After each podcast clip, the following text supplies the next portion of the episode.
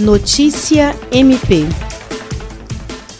a Procuradora-Geral de Justiça do Ministério Público do Estado do Acre, Cátia Rejane de Araújo Rodrigues, presidiu nesta terça-feira, 9 de junho, a primeira sessão plenária por meio de videoconferência do Conselho Superior do MPAC. Durante a sessão, os conselheiros membros referendaram por unanimidade o ato 8/2020 da Procuradoria-Geral de Justiça, que instituiu a sessão por videoconferência no âmbito do Conselho Superior do Ministério Público do Estado do Acre. A Procuradora-Geral de Justiça Justiça destacou a importância do uso dos recursos tecnológicos diante da impossibilidade da realização das sessões presenciais. Ela também ressaltou ainda os investimentos do MPAC que tornaram mais simples a adoção do teletrabalho na instituição. Na ocasião, também foram colocadas em pauta correições ordinárias e inspeções extraordinárias realizadas pela Corregedoria Geral no primeiro semestre deste ano, antes da suspensão das atividades presenciais no MPAC. Jean Oliveira,